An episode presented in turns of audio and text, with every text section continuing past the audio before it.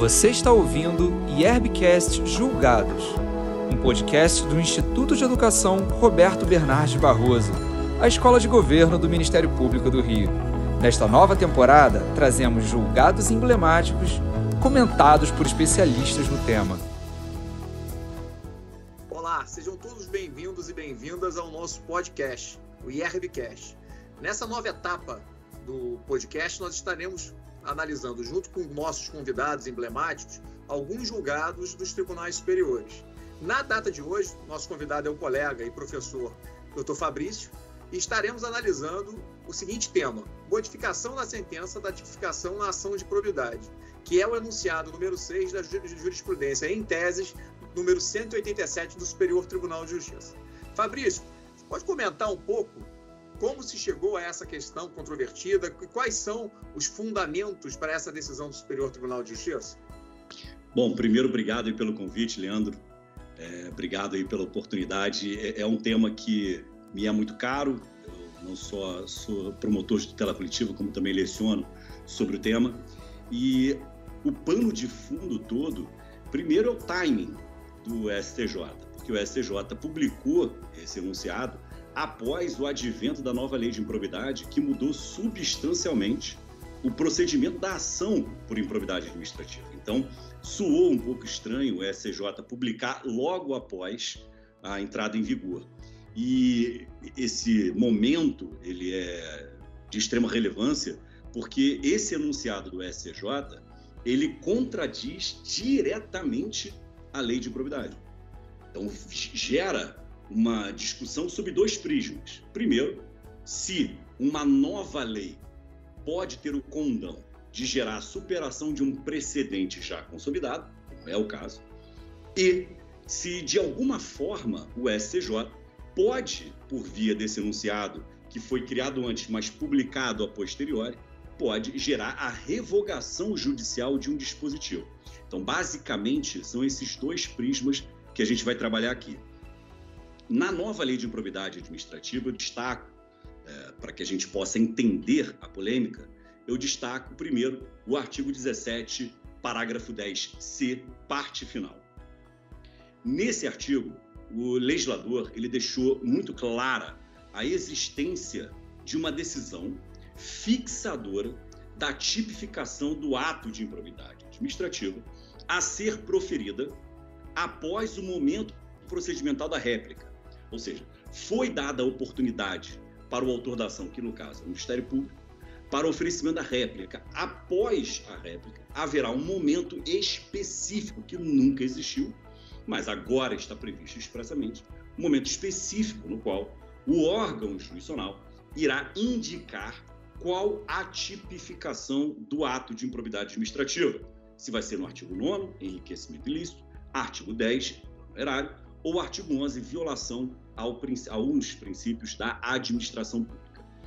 E aí soa é, importante a gente saber esse item, porque essa decisão ela tem cunho de definitividade. Ou seja, após o órgão jurisdicional fixar a tipificação do ato de improbidade administrativa, ele não pode mais alterar essa tipificação. Tanto é verdade que o artigo 17, parágrafo 10, F, inciso 1 da mesma lei, é, afirma, né, preconiza, como queiram, a nulidade da sentença que eventualmente condena o réu por tipo diverso daquele fixado nesta decisão que vos apresentei.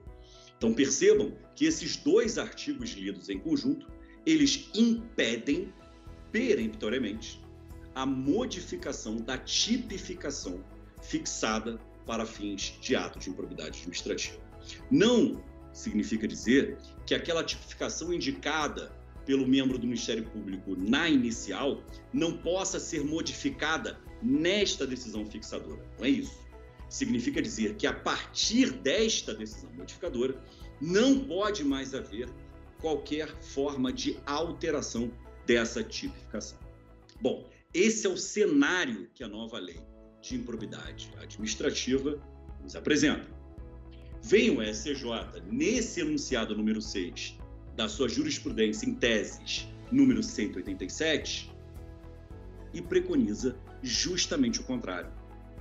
Preconiza a possibilidade do magistrado é, condenar o réu por tipo diverso daquele indicado na inicial, denotando ser possível, portanto, ao órgão jurisdicional na fase de sentença alterar essa tipificação. Vai além o SJ ao afirmar que esse tipo de decisão não viola a, o princípio da congruência. Não seria uma decisão extra-petita, por exemplo. Até porque o réu, está claro, o réu, ele não se defende de capitulação jurídica, ele não se defende da qualificação jurídica, ele se defende dos fatos que lhe são imputados. Fabrício, mas o STJ defende que tem que estar pelo menos relatado o fato na inicial. Sim, perfeito. Justamente por isso que se afirma que o réu ele vai se defender dos fatos e não da tipificação indicada. Tal como, e aí traçando um paralelo deveras perigoso, tal como a gente trabalha na seara do processo penal. O réu, ele não se defende da capitulação jurídica dada ao fato pelo Ministério Público na denúncia. Ele se defende dos fatos que são imputados, denotando a possibilidade de, por exemplo, o réu ser denunciado em um determinado fato penalmente típico e, após a instrução, o juiz entender, o juízo, melhor dizendo, entender que esse fato não é qualificado juridicamente pelo tipo penal originário, mas sim por tipo penal diverso.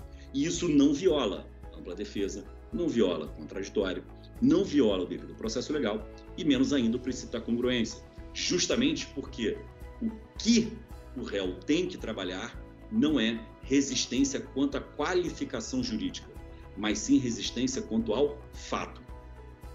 E aí no processo civil, essa questão ela ganha um contorno interessante. Por quê?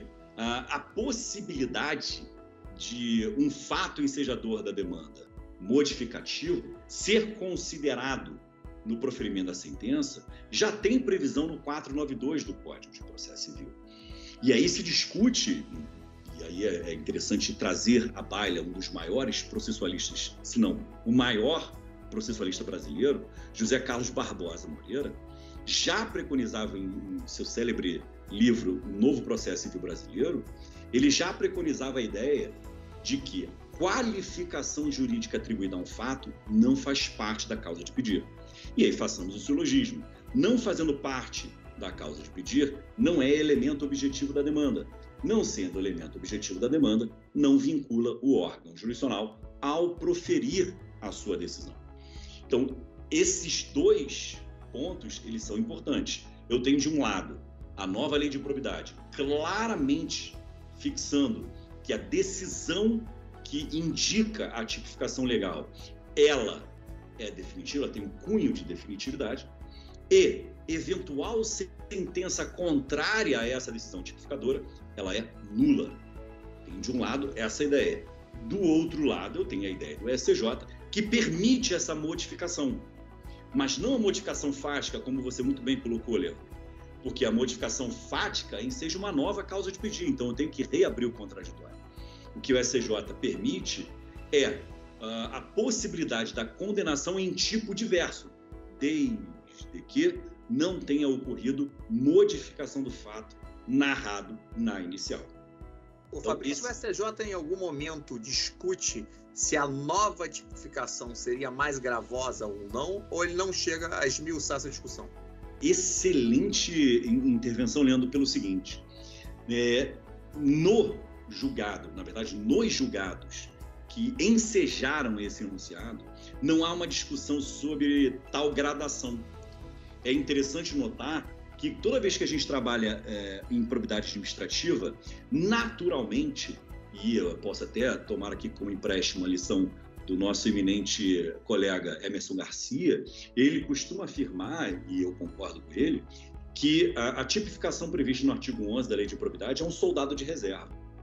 Eu só vou usar o artigo 11 quando eu não conseguir imputar ao agente os artigos 9 e 10, denotando que existe sim uma certa hierarquia no que tange a gravidade Até porque, se nos ativermos uh, ao regime sancionatório de cada um desses tipos de atos de improbidade, a gente vai perceber que na gradação existe sim uma gravidade.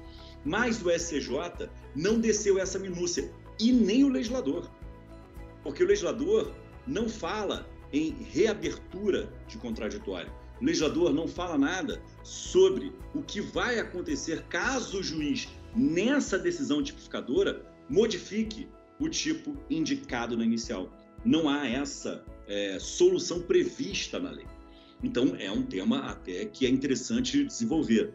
Mas, seguindo a, a lógica da sua pergunta, a gente tem que pensar o seguinte: o STJ ele pode, por meio de suas decisões, gerar praticamente uma revogação judicial.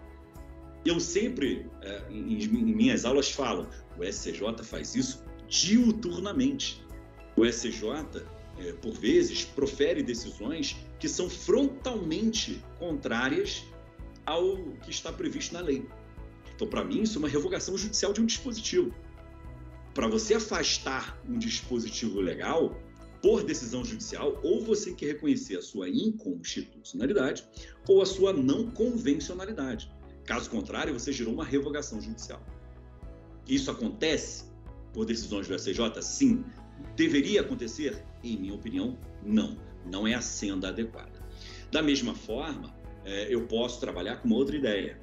Quando surge uma lei nova, essa lei nova, ela pode ter o condão de gerar superação de um precedente já fixado?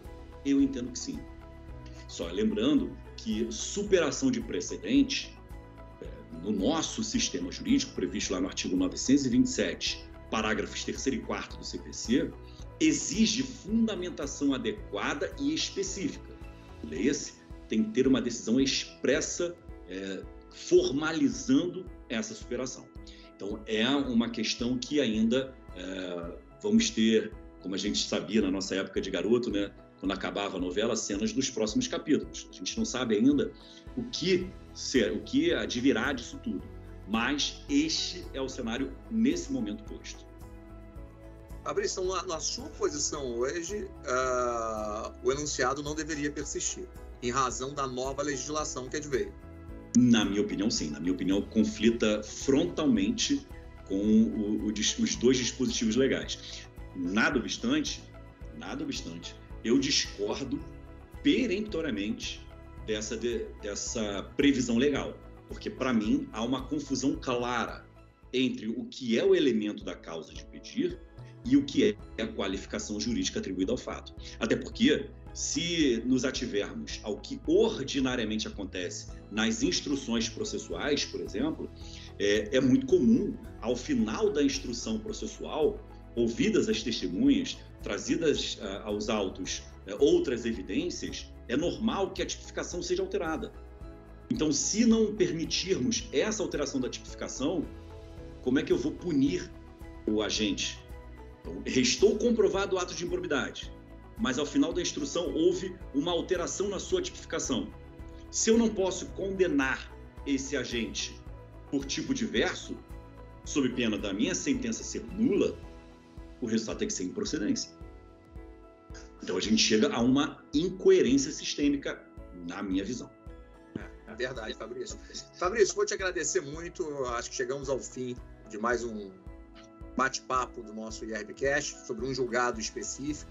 Queria lembrar a todos os ouvintes aí que o nosso IRBcast estará disponível nas, em todas as plataformas, no YouTube, no Deezer e no Spotify, além de estar também no nosso site do IR. Deixar um abraço para todos e reencontrá-los com certeza no nosso próximo episódio. grande abraço. Um abraço a todos, tudo de bom. Você ouviu IERBcast Julgados, um podcast do Instituto de Educação Roberto Bernardes Barroso, a escola de governo do Ministério Público do Rio.